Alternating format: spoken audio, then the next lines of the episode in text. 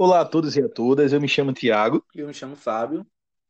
E no podcast de hoje, representando o nosso grupo, nós vamos tratar sobre o modelo Canvas, apresentando o seu conceito e a sua importância para as empresas, como também descrevendo os blocos já unidos no modelo e dando algumas dicas para aquelas pessoas que possuem interesse de elaborar um modelo de negócio inovador. Isso. O modelo Canvas ele foi desenvolvido pelo suíço Alexander Osterwalder em parceria com mais de 200 consultores pelo mundo, com o objetivo de permitir uma melhor visualização estratégica na hora da criação de um novo negócio. Além disso, esse modelo também é útil para analisar e organizar os elementos do negócio e entender quando eles já não estão funcionando tão bem.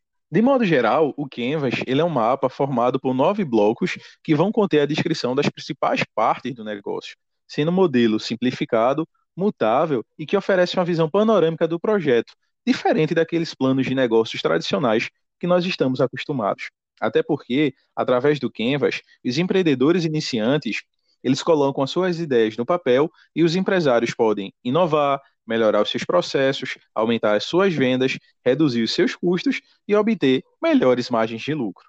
Os nove blocos presentes no modelo identificam elementos importantes para o negócio e para uma melhor visualização, recomenda-se diferenciar as cores de cada bloco.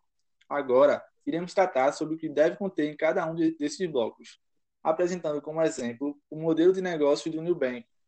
No primeiro bloco, Fábio, ele trata do segmento de clientes, ou seja, os diferentes grupos e pessoas, juntamente de empresas, que o negócio ele tem a intenção de atender. No caso do Nubank, o segmento de clientes que o negócio tem o intuito de atender está focado em jovens de até 35 anos, abertos à inovação e a novas tecnologias. O segundo bloco está relacionado à proposta de valor da empresa, descrevendo quais produtos e serviços que geram benefícios para os segmentos de clientes. O Nubank apresenta como sua proposta de valor um cartão de crédito 100% digital e sem anuidade.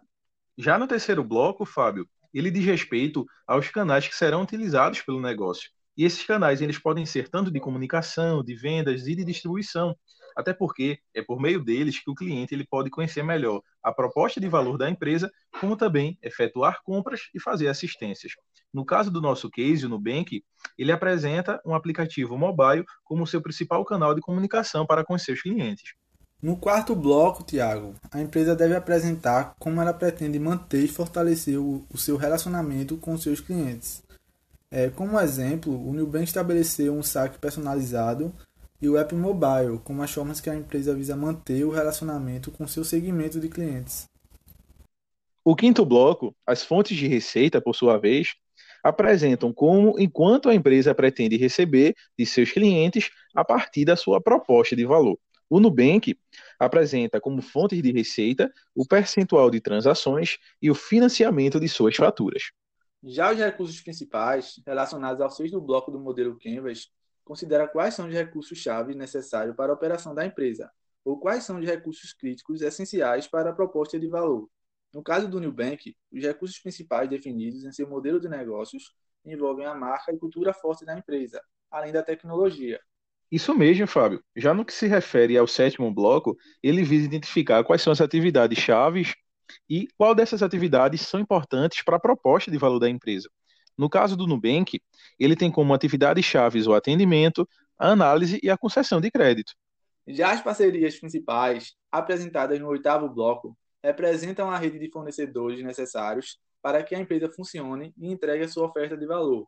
Quem são os parceiros estratégicos e os principais fornecedores? Nesse bloco, o Nubank define seus principais parceiros, o Mastercard e fundos de investimento. Por fim, e não menos importante, temos o nono bloco, que apresenta a escolha da estrutura de custos para construir e manter a oferta de valor da empresa.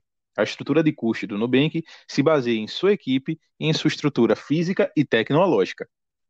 Isso mesmo. Após conhecermos de forma breve e exemplificada os blocos que devem estar presentes no, no modelo Canvas, vamos a algumas dicas que podem auxiliar no desenho do Canvas de um negócio. A primeira dica é que, para que a empresa tenha mais chances de sucesso na definição do modelo estratégico de negócio adotado, é aconselhável a construção de um modelo desenhado de forma colaborativa, que envolva tanto seus colaboradores quanto seus clientes quanto possível. Além disso, Para uma melhor identificação e análise do modelo de negócios, recomenda-se a elaboração do modelo em um quadro, numa folha grande, com o uso de post-its e marcadores. Por fim, indicamos também a utilização da plataforma virtual do Sebrae, o Sebrae Canvas, que permite que qualquer empreendedor desenvolva seu modelo de negócios ou até mesmo repense o modelo já existente de maneira virtual.